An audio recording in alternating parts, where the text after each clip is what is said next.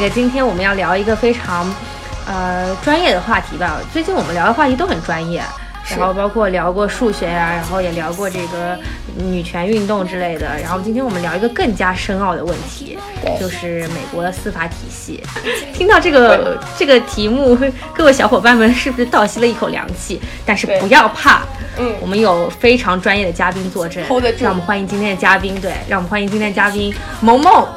萌萌，欢迎萌萌。欢迎萌大家萌。好，别别这样，搞得这个 调调起得很高 啊！我们一直是这样的聊天嘛，下不来对，我们一定要 对，一一定要给嘉宾压力。可可以，好的，没问题，hold 得住。对，从哪开始讲起呢？最最近有一些这个惹人比较关注的这个事件啊，就是很多中国明星纷纷惹上了海外的官司，然后也纷纷这个参与到了这个海外的这个。这个法律诉讼的这个流程当中去，那包括我们之前看到这个很著名的呃周立波的这个案件，然后这个波涛涛和波波的相爱相杀是吧？然后还有之前的那个，好像他他那个暗恋他的那个男的叫他叫涛涛，就是、哦 把枪扔在他家的那个人叫他叫涛涛，对。然后具体这个事件的这个情况，呃，大家可以自行百度一下，然后我们就不在这里赘述事件的这个本身来龙去脉了。但是我们可以请萌萌来简单谈一谈，说从这两个事件上看，这个美国司法体系到底是个什么样什么样的情况？为什么周立波会在呃连这个实际的证据都没有呈呈送呈送的时候呢，就已经判他这个这个案子胜诉胜诉了？啊，是这我这种说法对吗？嗯，其实我觉得他也不能叫胜诉，因为，嗯，从程序看起来，首先我们要区分一下，呃，这个诉讼当中是分哦，我先这个 disclaimer，哎，对，我是这个我不是做诉讼的律师，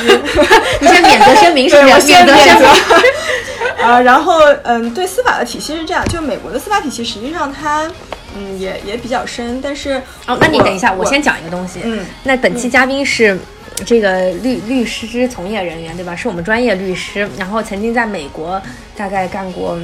两三年的时间。对，这样就是说我我们这个专业律师呃团队是这样这样认定自己的，就跟大家考虑到的医生是一样的，就是大家可能都是医生，但是这个妇产科他是不懂怎么接骨的，我们也是一样的啊、但是可能从这个大家了解事件和司法的这个呃热点来讲，可能我们关注这些事情嗯比较多，嗯、或者说。嗯，出现极端冷静和极端热忱的群体也分配的比较多，所以这方面可能大家就是关心的多一点，并不是说一定在某个方向就更加专业。对对，嗯，那就是呃就是那个呃，妇产科医生治个头疼脑热也是可以的。就是妇产科医生，他虽然不懂怎么接骨，但他知道这个从医医院的这个程序上来讲，应该先挂号等等这些问题，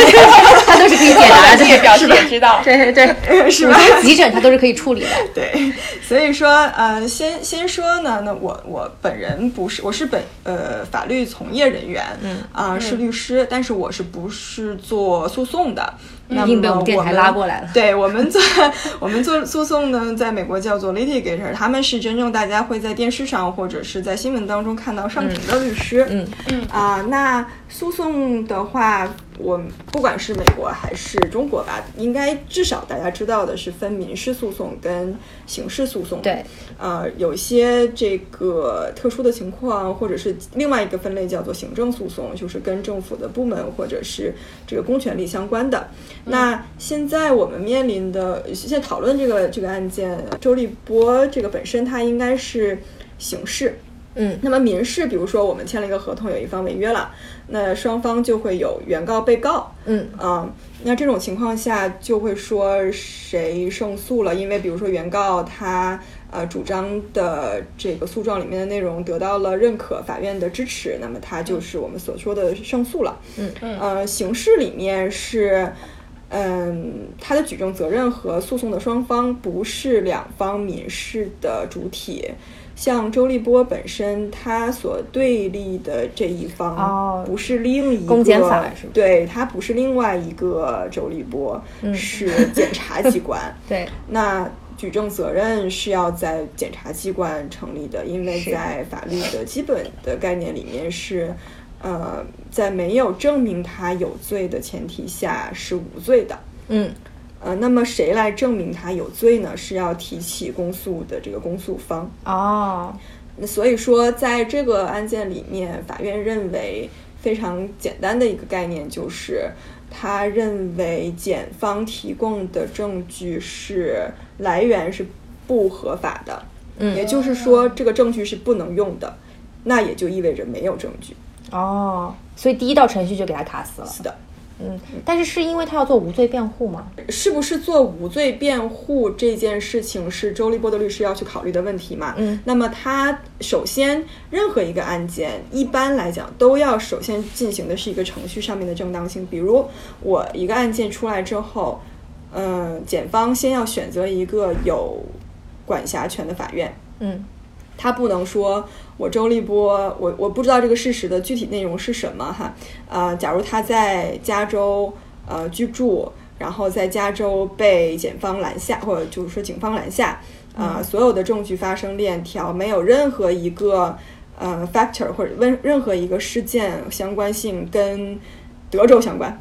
那他就很难，检方跑就是一个一个德州的检察方就很难在德州对他进行起诉。哦，呃，所以他首先要选择一个跟他有关系，并且检方认为是有管辖权的法院对他进行起诉，这个是程序的第一方面。嗯那相应的，周立波就可以对他这第一方面进行一个反驳，就是他可以，当然他也许没有，嗯他可以声称说，你这个法院本来就不应该审理我这个案子，你跟我没有关系，我不应该，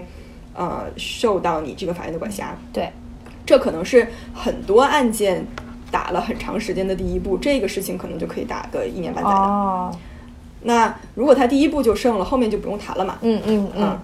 第二件事情呢，就是程序的第二件，各方开始收集证据，把证据呈供给这个法院，或者是双方交换。对，在这个过程当中，你就要看到证据。在审理证据实体内容之前，你要先看证据是不是可以被使用。嗯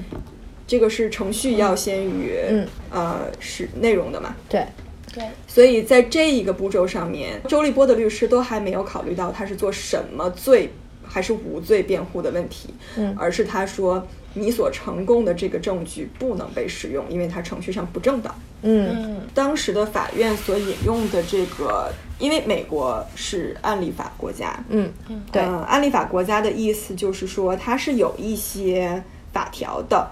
但是大部分的法条是需要被法院的案件所解释，因为法条是嗯比较固定化，并且它也没有那么多事实的呃这个内容在里面的，它是比较、呃一个像枝干一样的东西。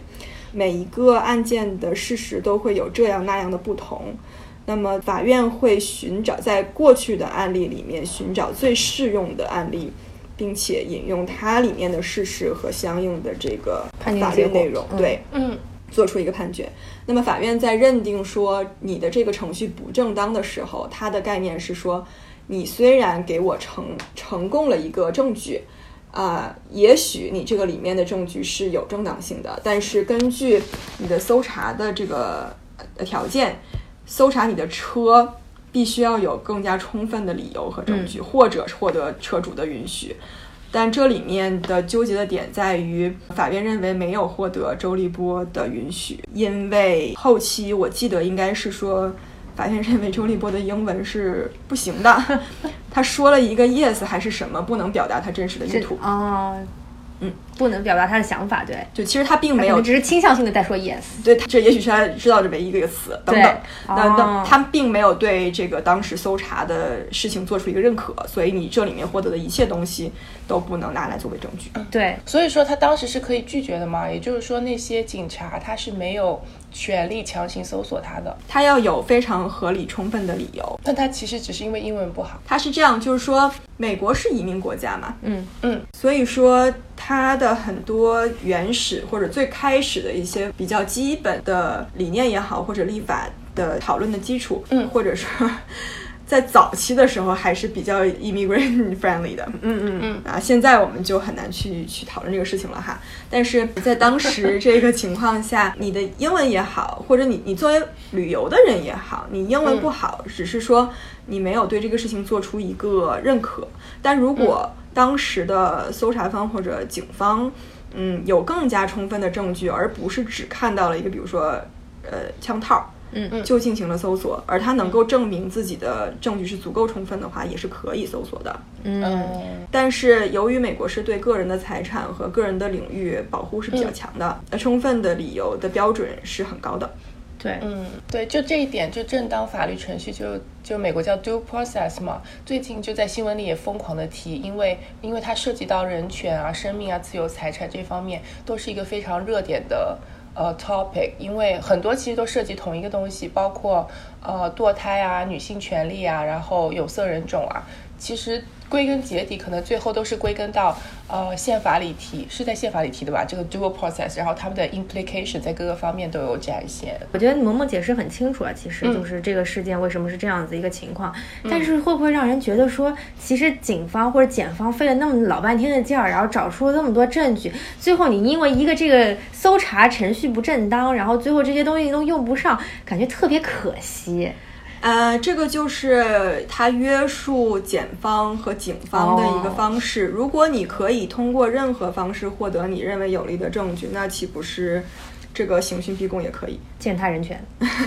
就是对。那么首先就是说，程序如果不正当，那么就是非正当。嗯，从我个人的角度理解，我认为这个东西。呃，法律本身和刑事诉讼、民事诉讼的程序设置本身就是两害相权取其轻的结果，嗯，并不是说现在的这种体系向下就是最完美的一个结果。但是在损害它的呃人权和或者说损害他的个人财产以及获得更多的证据之间，当下或者之前的这个。宪法修正和此前的各个案例法表明，大家还是倾向于保护个人的这个程序正当和个人财产范围。因为之前就是美国也经常会有发生，警察他们就把那些赃物。栽到那个他们想要钓鱼执法抓的人没有，不是钓鱼执法，他们是就真的，比如说把毒品塞到那个人车里，然后再拿出来说我搜到了，就没有想象的这么文明吧？这个社会对，就就像对，就像萌萌刚才说的嘛，是也是要一定程度上约束检方或者警方的这个权利范围的。而且我觉得就是，呃，人性是就这个东西。没有，我我不不我不认为哪个地方是天堂。嗯，任何文明或不文明的地方都有人性很很善美的地方，以及就是就算是很高教育水平、高收入人群里面，可能有很很爱的东西。所以，你，不能够通过说由于我们的法律制度是这样那样而证明说我们的公众或者人民就多么的高级。对。这两件事情是并行，它没有任何一个事情可以因为另外一个事情直线的有一个因果关系，是这样子。那我就想说，前段时间不是更有一件更更加轰动的案子，叫做这个不知妻美刘强东，对吧？然后我们东哥这个在美国引起了轩然大波，但是最后好像这件事情好像又没有什么消息了，就感觉被平息掉了。所以我们就特别特别想问说这个。这个案件，大家我相信各位听众朋友们应该是知道的，就是有应该至少这个或多或少都是在各大报端呐都有所了解。但是其实有一点，我们就想问说，为什么他当时其实没有付保释金就已经被放出来？其实他当时这个案子好像已经。提交到了挺高级别的这个这个检控范围了，对吧？保释金是这样的，保释金它不是一个必须要交付或者必须要履行的程序，嗯，它是完全有这个自主的，我们叫 discretion 这个词怎么翻译啊？就是它有一定的区间，它可以判断，嗯，是否设立保释金以及保释金的金额，嗯，跟你的案件大小没有关系，是吗？没有直接的关系。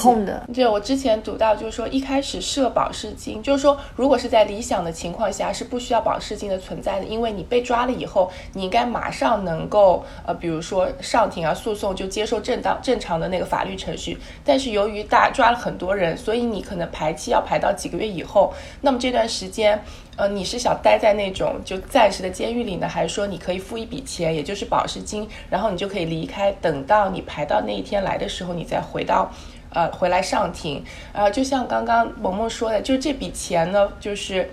就没有一个标准，就是可贵可少。但对于那些穷人来说，这笔钱其实是一个非常大的负担。所以，呃，其实美国那个司法机构他们也意识到这是一个问题，所以现在已经有两个州，呃，加州和新泽西州已经取消了保释金这个制度，而他们用的就是大数据，然后来 run 你的 history。如果说你是一个低危的话，他就会放你走；如果你是高危的话，你就会就一直会关着，等等到你上庭的那一天。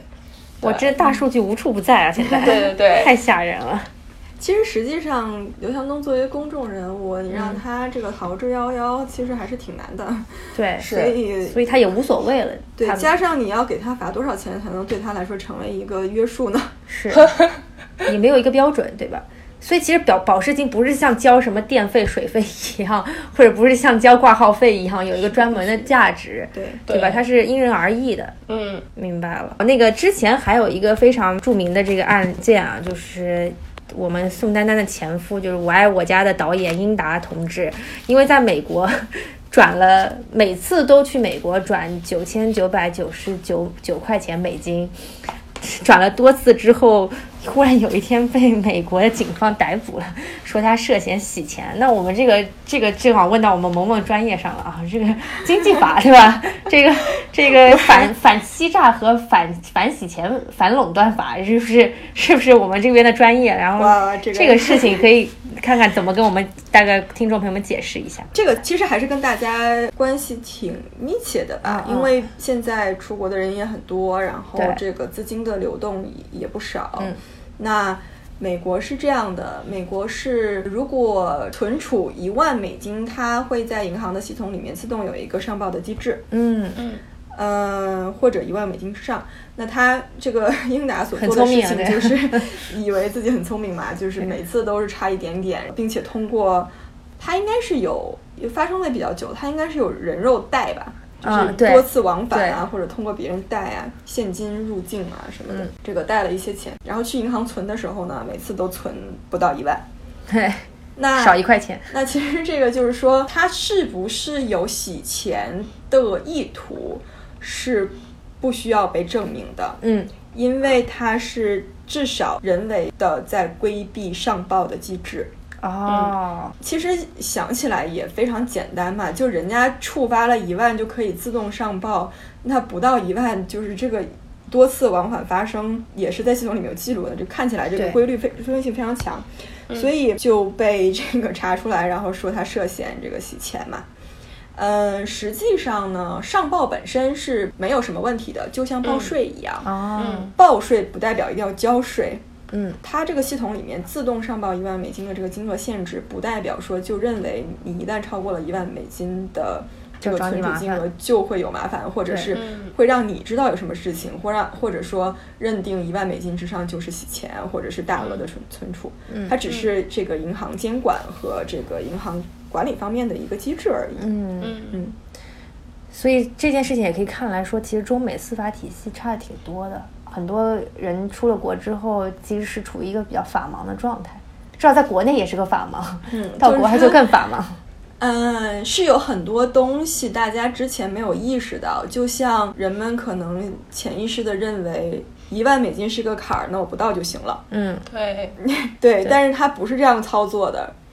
对，因为我觉得在国内，如果说告诉你有这么个规定，那我就刚刚好在这条线下面，就一定没事，因为没有人会来盯你。现在也很难讲了，因为信息的信录数据都联网数据啊，都已经是对，所以包括现在这个全球全球征税、全球税务透明等等这个方向，嗯，信息想要通过这种方式来做一些之前大家觉得的这种这种规避是。不太现实的，或者说是比较天真的。嗯嗯，刚刚讲了这么多，其实也作为一个引子啊，我们今天重点想要来聊聊这个美国司法体系究竟是什么样子的。然后萌萌刚刚也跟咱们大概讲了一下具体这个个案的这个情况，和包括这个中国法盲们出海遇到的一些囧事。对，所以那要不然就具体来看一看，说这个美国的这个司法体系现在到底呈现出来一个怎么样的情况？因为最近我们也很熟知的一。一个案件，就是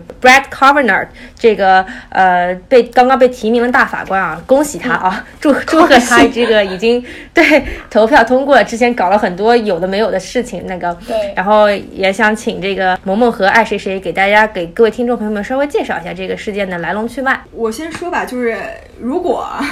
这里面有信息这个疏漏，这个听众朋友们当中有更专业的人士或者是同同行们，这个 Disclaimer 对 disclaimer，我这个工作习惯没办法。对 对对，那美国是这样，美国是联邦和州双轨并行的嘛，这跟美国成立时候的历史也有关系。最开始是由各个州，然后他们相当于从州的权利里面分配瓜，就是割分了一小块，说我把这一分权这这一部分权利。嗯，给了联邦，所以联邦的权利它不是一个中央的一个一个概念，它是一个联邦嘛，就是把各邦连在一起，非常简单的一个概念。它，嗯所以它这个法院体系也是一样的。美国联邦的法院体系里面，它是有九十四个地区的法院，然后十二个这个就是区的法院，这个 regional 我们怎么怎么翻我不知道。呃，十二个是 appeal court，就是上诉法院。这九十四个呢，就是相应的会对应到上诉的这个十二个呃 regional court，嗯，对对对。然后加一个最上面的最高法院。嗯除此之外呢，美国还有一些根据不同的呃宪法设立的法院，比如说，我记得应该是十六修正案吧，美国可以开始收税，那么美国设立了税相应的专门法院等等吧。联邦法院它设立的案件不是我们理解的，比如说我一个民事案件，双方有个纠纷就可以去联邦法院去进行诉讼的。最高法院呢，它审理的事项通常是宪法审查，与中国的宪法设立的情况和审宪法审查的情况不同的是，美国的宪法经常被审查。对，一直在修修补补是吧？对，是的，因为美国的宪法内容第一比较详细，另外由于它是安利法、英美法系的这种嗯法律体制，它的每一项内容都要不停的被新的案件所讨论、解释，以便为后面的这个新的事项和人们的这个生活准则进行一个修订或者是修改。首先，我先我先讲一下，我个人认为这个法它有一个很重要的功能，就是说它可以帮助受这个法律管辖的人们的生活方式和他的一个准则的预测。也就是说，如果这个世界上或者这个一定的国，比如说美国没有法，那它会出现两个情况，一个是大家都想干嘛就干嘛，嗯，另外一个是想干嘛都干不了嘛。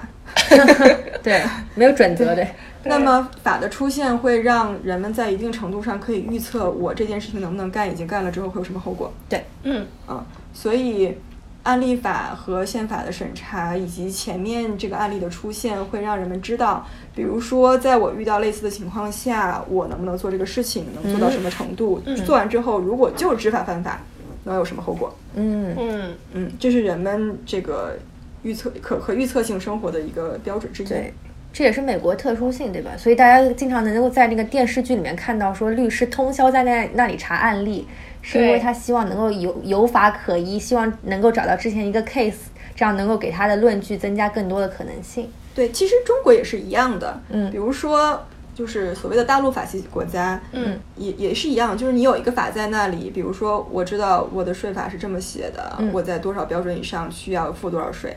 这对人们的生活是一个预测嘛。啊，是就你在做这个事情之前你就知道，或者说你应该有途径知道，对，呃，它是应该什么样。只是说，如果案例法的话，它更详细、更细致，更新的速度可能会更快，相对来讲，嗯，呃，因为它有事件嘛。如果是法条的修改，可能要通过国会啊，这个这个那个，对吧？对，而且更可以理解，是不是？就嗯，我觉得这个是思维体系和这个方式的问题。比如说，呃，美国也不是全部都是所谓的案例法国哦地区、或者英美法系地区，嗯因为路易斯安那它就是所谓的跟法国是类似的，有这个法国的法律体系的延续的概念。这也是为什么大家愿意去 New Orleans 喝酒，因为它在街上是可以喝酒的。嗯，对，哦，对，它的州法是跟别的州不一样的。哦，嗯，在这种情况下呢，就是我们说现在的最高法院它做的这种宪法审查，会对人们的生活有一个很很大的影响。那呃，最高法院它审查的案件，不是我们说你上诉过来我就可以审查了。它虽然作为最高的这个审查机关。呃，就是司法司法审查机关，并不代表你只要上诉到最高，我就会审查。他会选择当下最有代表性，或者他认为时机已经成熟，应该去被解决的问题。比如说，有些案件可能是从某个州开始诉讼，诉讼到一定程度，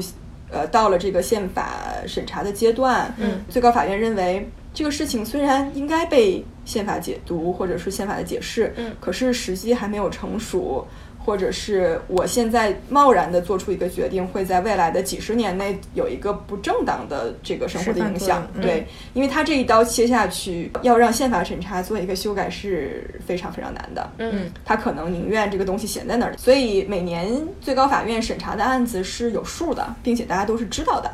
哦，啊，以及这个最高法院的法官，他不是全年都要在那里审案子的。对他们好像一年就几个月，是不是？对他们有开始审查的时间，然后到审到这个时候就结束，然后大概有个。半年还是至少至少四个月吧，我记不太清楚了。我也是之前看这个呃最高法院的一些书啊，还有资料了解到，就是他们会有一些我们翻译过来应该叫普法工作吧。哦，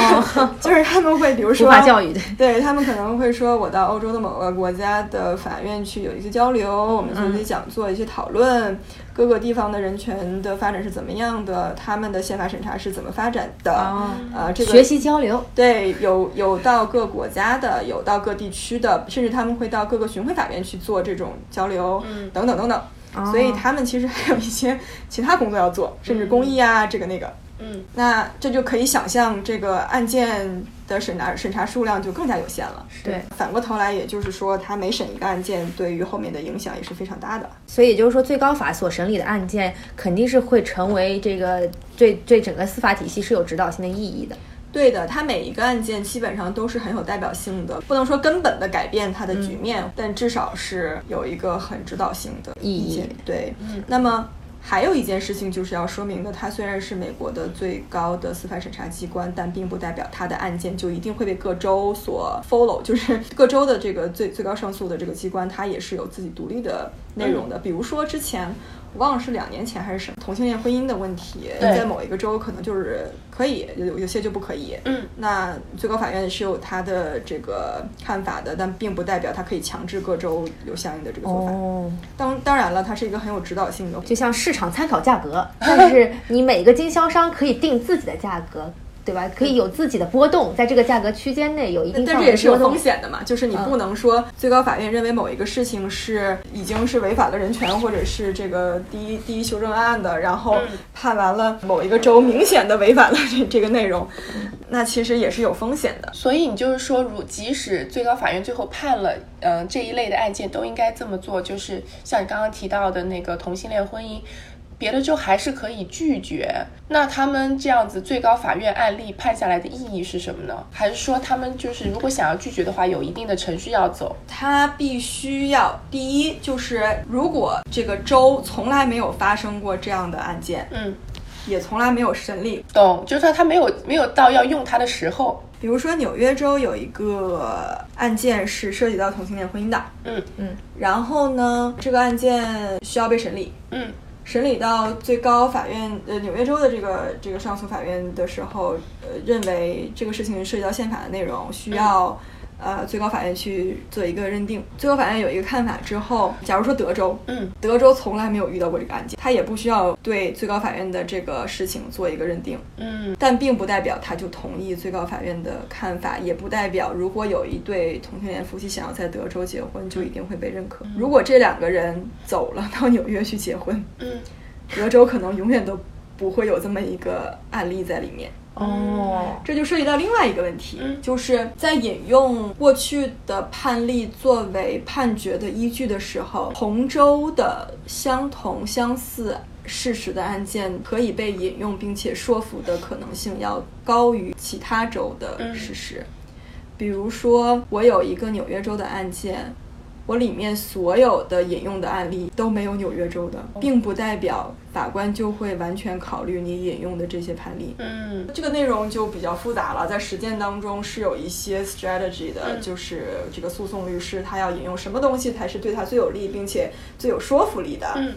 会被法院法官认可的，因为双方律师都会引用不同的判例嘛，他肯定会引用对他最有利的。嗯，在考虑这些因素的同时，法院也会去参考：第一，事实是不是相近；第二，时间点是怎么样的；第三，你引用的这个条款是不是只是片面的解读；第四，你这个州是要去哪个州的？嗯，因为各个州的司法是独立的，你你引用一个别的州，并不代表我一定要听。对，嗯另外就是说，如果纽约州的这个初级法院的判决后来被上诉法院就是驳回了或者改变了，那他再去引用之前的那个就是没用的，就是呃 old law 就不再是现在的 current law。嗯哦，所以这所有的东西都是一个有排列先后，或者说有有一些这个可采用的这个范围的。那这个内容就太复杂了。超出我们的范围，超纲超了。对，超纲超纲。对，确实听起来这个美国司法体系非常任性啊，就是感觉也不是这个我上头说什么大家就要听什么的，对然后也是各自己各玩各的，然后也也也是比较就是有各州独立之精神啊，然后真的是。处处都体现它联邦性的这个特性啊，但是其实刚刚讲到这个最高法院这个情况，但最高法院在美国也是一个三权分立、神圣不可侵犯的一个组成部分吧，我可以这么说，对。嗯，然后它的其实组成的这个结构也是非常奇妙的，这也是为什么这个最近这个最高法这个 Brett Kavanaugh 对提名，呃，会引起这么大的这个轩然大波，而且能够引引得这个美国人民如此大的重视，是所以嗯，也想请对对萌萌，要不然大概给大家介绍一下，说这个最高法到底是一个怎么样的情况？嗯，首先就是美国的法官在不同的法院任命，呃，就任职的法官是有不同的任命渠道的。像最高法，它是总统任命，然后由两院去确认，对吧？嗯，还有一些法院，包括我之前也有教授，他比如说这这这个是是法官，然后做这个兼职的教授，嗯，他们甚至是有选举的，嗯嗯，所以你你需要这个拿到 选区的足够投票，你才能继续任任这个法官。但是最高法院为了保持它的司法的独立性，一旦总统任命并且得到这个确认，呃，任命生效，它是终身制的，除非他自己。辞职或者死掉对，他是终身制的，这样就保证说他不需要，他一旦成为法官，他不需要再听从所谓的听从任何人的指示，嗯对吧？嗯这就带出另外一个问题：如果这个法官在被任命的时候很年轻，嗯，他所要这个任职的期间就可能非常久，对。对，那他之后这个影响就会非常深远。是。是嗯，刚刚我们说他现在这个新上任的这个法官，嗯。嗯，他之所以会被任命，是因为之前的、呃、Anthony Kennedy retired 了，Kennedy，对我叫肯尼迪感觉怪怪的，那个肯尼迪 对那可以亲切的称他为 Anthony，Anthony，对对，老朋友了都。叫分儿，对，叫分儿。Kennedy 是主动退休的。对对，那其实是这样的，就是呃，我们 我们经常开玩笑说，呃，美国总统其实他也是有运气而言的，嗯。不是每一任总统都有机会任命最高法院的法哦官。对，这个东西真是要这是个荣誉吗？它不是荣誉，但是你任命一个法法官可能会比你自己的任期要长嘛，它其实哦对这个、呃整个的司法体系的影响影响是很远的，甚至。如果在这个任期当 任期内能够任命一个自己就是觉得在未来几十年内可以继续的这个，或者他的政见啊、他的立场啊，跟他是有相似或者一脉相承的，这个这个他至少至少他认为是有这个这个方面的影响的话，那其实是很幸运的一件事情嘛。对啊，不过就是说也有出 也有出现。在任命之前，把呃总统认为这个就是我们我们政党或者我觉得可以继续执行我的这个、我的政见的一个或者就有 bias 的。对，但实际上一旦上了任，人家的这个判决根本就不按他想的来。哦。嗯不是对吧这个不是可供他操控的，对，吧？这根本就不是他这个能能控制的事情，并且嗯。这一年和未来的这些年所要这个去去判决的案例，也不是他能够去想象的。是。Anthony Kennedy，他就是那保守党任命的一个法官，但他的历史记录都是有一点点倾向于 liberal 的，所以就是并不能够保证他的那个政治立场一定能够和他 nominate 的党派的总统保持一致。所以说，其实这个我会觉得它有有一点 arty 或者是非常 pretty 的一个事情，就是你以为的。并不一定是真的，真的对 对，嗯，然后这也是他所谓的三权分立的一个很重要的一个内容吧。另外就是说，法官他之所以被人们这么大程度的信任和认可。他们的判决被大家这这种程度上的接受，也是他有有他的原因的，就是因为各个法官他可能是政见不同，嗯，甚至是在这个确认他的认定的时候，各个议员之间可能也对他的政见是不同的，但对他的这个法律分析和这个人格的确认是要认可的，嗯，这就是为什么这个我们的新新官上任这个这个新法官受到这么多的这个质疑，对，因为。可能人们对于他到底是哪一个党派也好，或者是哪一种风格也好，嗯，都还是后面的一个考虑。当然。你在 Trump 任命期间，你期望他去 任命一个跟他党派不同、政见不同的人做法官，这件事情本身不可能。对呀，人这个想多了，人都是有自己的私心的嘛，这也很正常。这也就是我说为什么各个这个总统他还是有运气可言的。对，那主要人们去关心的是之之前呢，他在上学期间的一个同学提出来说他有这个性侵的。呃，事件，那么人们就会认为说，你这样一个人，不管是这个事情真还是假，为什么还要去做一个最高法院法官的这个？怎么敢把一个国家司法体系交给你？对，做一个有前科的人。那么最近这些事情，包括 Me Too 啊，包括其他的考虑，呃，这个声音和讨论也非常的热。在这个时候出来这么一个事情，其实大家其实也是比较关心，并且这个把事情推到了更更高的一个热潮上面。是，如果不是这个时代，或者不是最近这这段时期的话，也许他的讨论的声音也不一定会这么高。嗯，但它也许是一个时代进步的相应的一个内容吧。是对，或者说在多少年前，比如说在四十年前、五十年前，嗯，这个事情本身可能都不是一个事情。对，如果是在这个女性有投票权之前出现这么一个事儿，那嗯，也许都不能拿出来 作为一个讨论。对，所以你说它好或者不好，我觉得也是两方面去看吧。对，是这样的。而且这个事情其实在美国前段时间也是闹得非常厉害。然后，那要不然也请爱谁谁介绍一下这个质询的这个来龙去脉。对他其实就只是参加了那提名听证会，最大的争议就是说他那个 Brett Kavanaugh 他在高中的时候曾经 sexually assault 了，就这件事情没有到现在没有被证实，只是那个女那个那位 lady 呃 Christine Blasey Ford。Doctor Ford，他好像是某个 University 的 professor，然后就说 claim 当时他在高中的呃高中的时候，Kavanaugh 具体就比如说想要脱他衣服啊之类的，反正是对他造成了很大的精神创伤。然后他后来也接受了心理治疗，见了律师，啊，为此他可能觉得这件事情蛮重要的，还做了测谎，证明他自己呃并不是凭空想象了这么一件事情。但这件事情就是说到此为止，其实大家还是蛮有两方面的。看法，有些人就觉得说，哦，这只是他高中的时候的一件事情，并不应该完全拿来作为评判他适不适合成为一个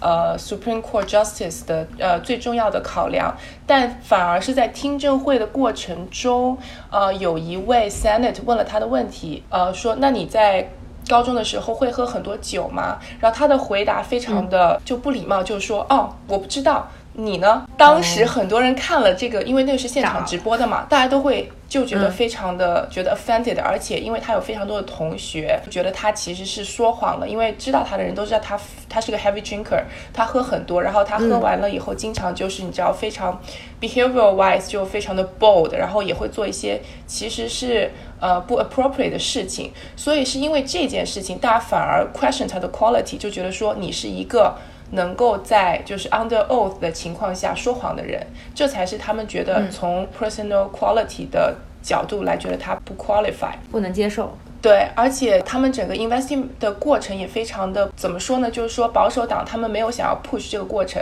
他们没有主动去联系 Dr. Ford 说要不要请他来参加这个 Senate Judiciary Committee 的就是听证会。